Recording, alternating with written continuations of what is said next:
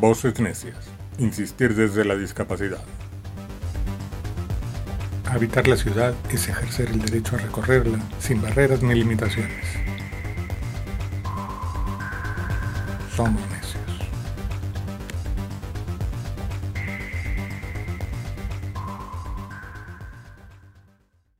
Hola, ¿qué tal mi gente bonita, mi gente hermosa? Espero se encuentren excelente. Los saludo con mucho gusto. Mi nombre es Aida Alejandra Hernández Velasco. Tengo 33 años. Nací en la Ciudad de México, pero actualmente radico en Nuevo Laredo, Tamaulipas. Tengo discapacidad motriz, parálisis cerebral y me encanta todo lo que es la comunicación y la tecnología porque creo que es muy importante que estemos comunicados y que las personas con discapacidad tengamos voz.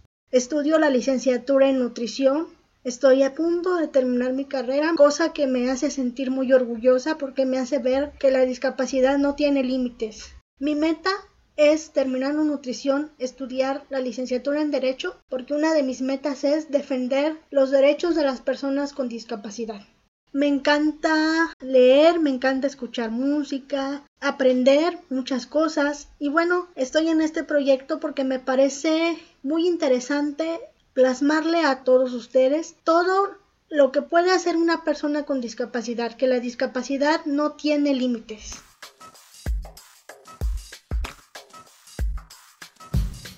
Para mí la discapacidad es vivir en sociedad. Y comparto poco de sol en mi ventana. Mañana, mañana. Esto es Voces Necias.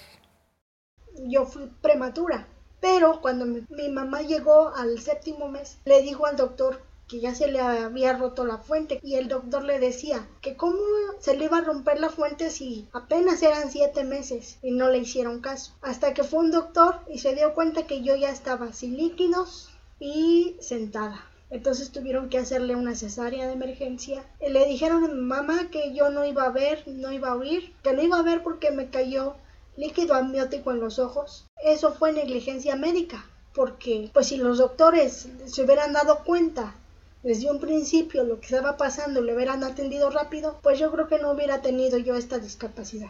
El que sí tomó una actitud negativa, algo más bien que no aceptaba mi discapacidad fue mi papá. Ahorita ya tiene una mejor actitud, ¿verdad? Pero al principio se quedó en shock y no supo qué hacer. Pero mi mamá la, la tomó con la mejor actitud.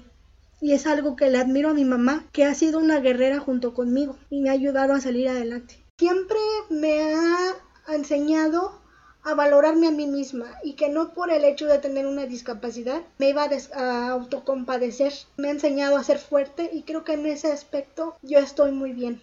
Mi crecimiento ha sido muy difícil cuando me llegó la hora de entrar a la escuela, pues muchas veces me topé con obstáculos de que los directores no querían que yo estuviera en sus escuelas porque pensaban que era un se les asustaba, vaya, que yo estuviera ahí porque decían, ¿cómo la vamos a tratar? Y en muchas escuelas me rechazaron.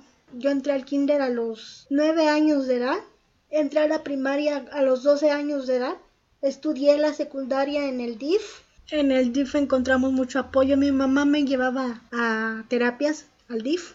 Ahí aparte de que me daban la escuela, estudiaba la secundaria, me daban terapias, tanto psicológicas como física y ocupacional.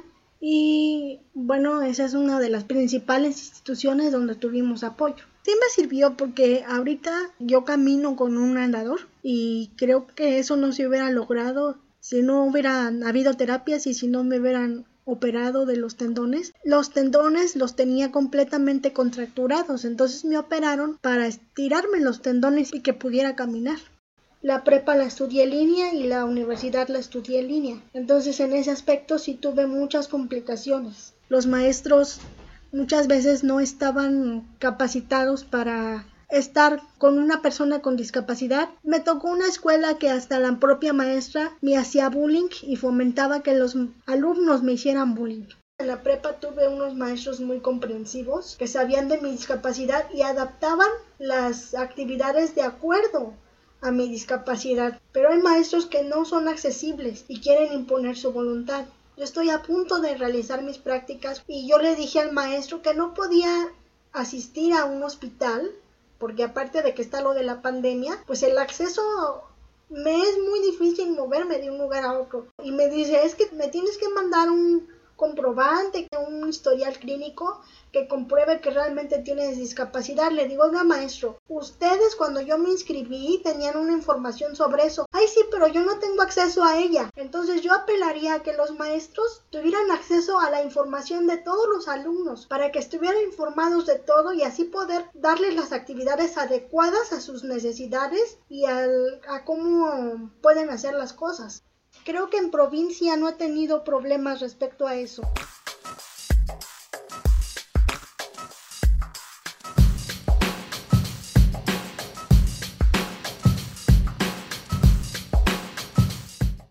Bueno, en el día de hoy quiero hablarles de un tema muy importante que es el uso de las redes sociales y la actitud que tienen las personas en las redes sociales con nosotros es una herramienta necesaria para la vida cotidiana de las personas con discapacidad. Y un dato interesante que investigué en Internet. ¿Sabían ustedes que las personas con discapacidad, las herramientas más importantes que utilizamos para comunicarnos son las redes sociales? En primer lugar está Facebook, luego le sigue Twitter y luego le sigue Instagram. Y se relaciona en cómo habitar la ciudad porque es una manera de saber cómo nos relacionamos con los demás.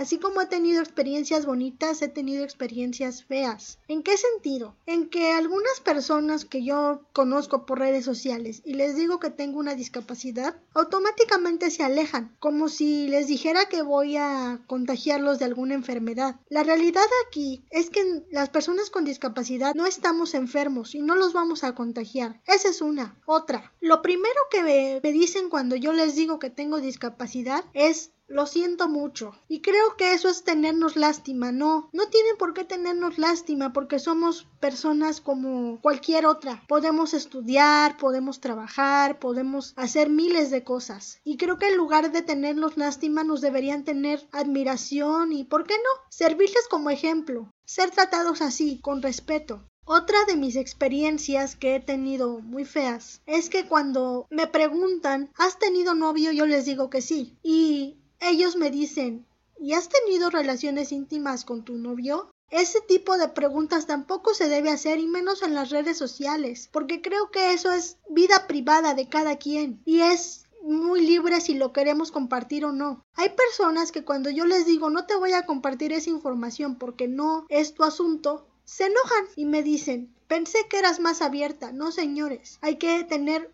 mucho respeto en ese aspecto. Otra de las experiencias que he tenido buenas es que cuando yo les digo tengo una discapacidad, me dicen, qué bueno, me da mucho gusto que aunque tengas discapacidad, salgas adelante y estudies. Y soy ejemplo para otras personas. Así como hay personas que no me respetan en las redes sociales y las cuales he tenido que bloquear por lo mismo, porque no hay respeto, he tenido personas que me han respetado muchísimo.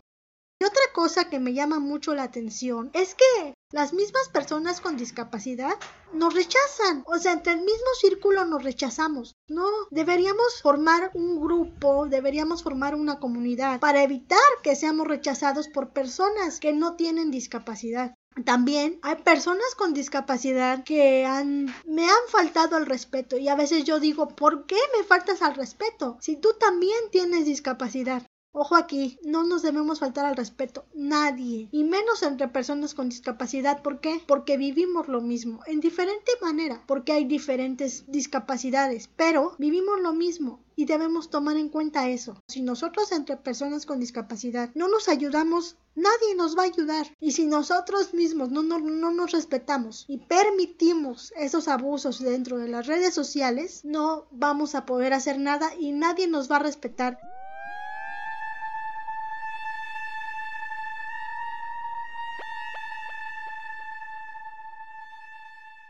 A ver, yo quiero poner una dinámica con todos ustedes. Que me digan en los comentarios si ustedes han pasado alguna experiencia de las que les he comentado y cómo es que la han sobrellevado. ¿Ustedes han utilizado las redes sociales y cómo han sido tratados? Para comentar las respuestas a las preguntas que te acabo de hacer, síguenos en las siguientes redes sociales. En Facebook estamos como Voces Necias, en Twitter y en Instagram estamos como arroba voces-necias. Creo que tampoco se vale hablar de que solamente nos tratan mal. No, también hay que resaltar que hay personas muy respetuosas en las redes sociales y que solamente se meten para hacer amistad. Las redes sociales son buenas porque nos ayudan a conocer las culturas de otras ciudades, de otros países, pero hay que utilizarlas con responsabilidad, en el sentido de que si vemos que una persona nos falta el respeto, quitarlo o bloquearlo y denunciarlo, ¿por qué no? Porque Facebook tiene esa dinámica que se puede denunciar a la persona. No te quedes callado, denúncialo para que entonces le quiten la cuenta a esa persona o a ese usuario y que aprenda a respetar a la persona con discapacidad. Aquí la clave es el respeto. Muchos usuarios que me han contactado los he tenido que bloquear por la simple y sencilla razón que lo único que buscan es divertirse, digamos, y hacer cosas malas. Entonces creo que no deberíamos permitir eso.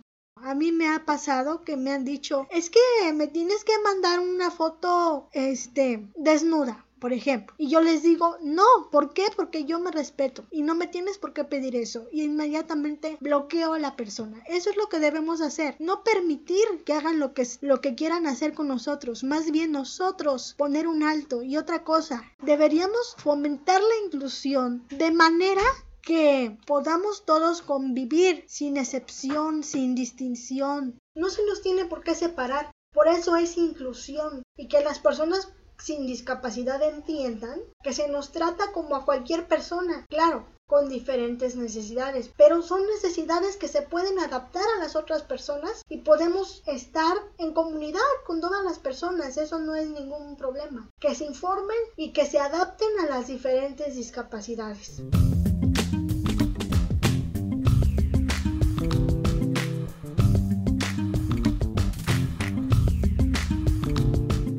Jamás le digas a una persona con discapacidad no sé cómo tratarte, porque el no sé cómo tratarte también nos hace sentir mal. Entonces, mejor di en qué te puedo ayudar trátala con respeto. Y si quieres relacionarte con ella, relacionate con ella, no pasa nada. Las personas con discapacidad podemos hablar libremente, podemos entablar amistades, podemos hacer muchas cosas. El hecho de tener una discapacidad no nos hace menos que tú, no nos hace diferente a ti. Los únicos, lo único que nos hace diferente es la silla de ruedas, el andador, las muletas, lo que sea. Pero de ahí en fuera somos personas como tú que merecemos las mismas oportunidades que tú. Entonces, toma en cuenta eso cada que veas a una persona con discapacidad, nunca le digas, ay, lo siento mucho, porque eso nos hace sentir que nos tienes lástima. Y creo que eso no va. Cada que una persona te diga que tiene discapacidad, síguele la plática, pregúntale ¿no? a qué se dedica, qué le gusta hacer, qué pasatiempos tiene, qué no le gusta hacer, por qué eligió em, las redes sociales para conocer gente, cualquier otra cosa.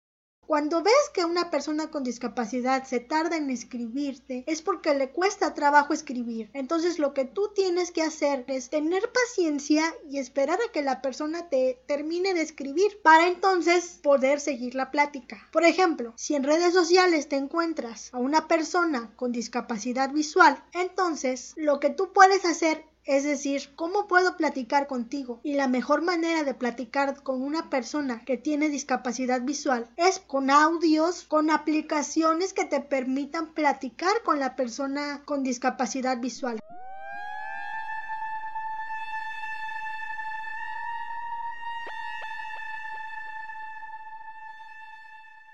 En conclusión, creo que el habitar la ciudad a través de las redes sociales es muy bueno porque es una herramienta que la tecnología nos da para mantenernos comunicados. Pero las personas con discapacidad debemos tener mucho cuidado en cómo habitarlas, porque como ya lo dije antes, hay personas que se aprovechan que tenemos una discapacidad para hacer lo que se les da la gana. Las personas con discapacidad debemos tener un amplio criterio de quién aceptar y sobre todo no dar información personal a cualquier persona.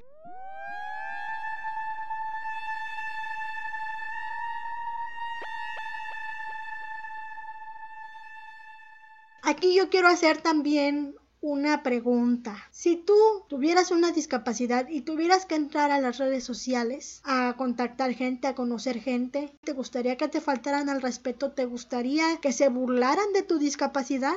Bueno, Espero que este podcast les haya gustado. Me despido, no sin antes recordarles que mi voz es necia porque no pararé hasta hacerme escuchar. Esto fue tu programa Voces Necias y estoy gustosa de saludarte. Voces Necias. Insistir desde la discapacidad. Conducción. de Alejandra Hernández Velasco. Realización. Jessica Reyes y Alexa Medina. Producción general, Elías Levy. Este programa fue realizado por Hinterburg Jonas Pro, un proyecto de la Pirinola AC, apoyado por Guamso Chimilco, a través del área de investigación y comunicación transdisciplinaria en la convergencia de medios.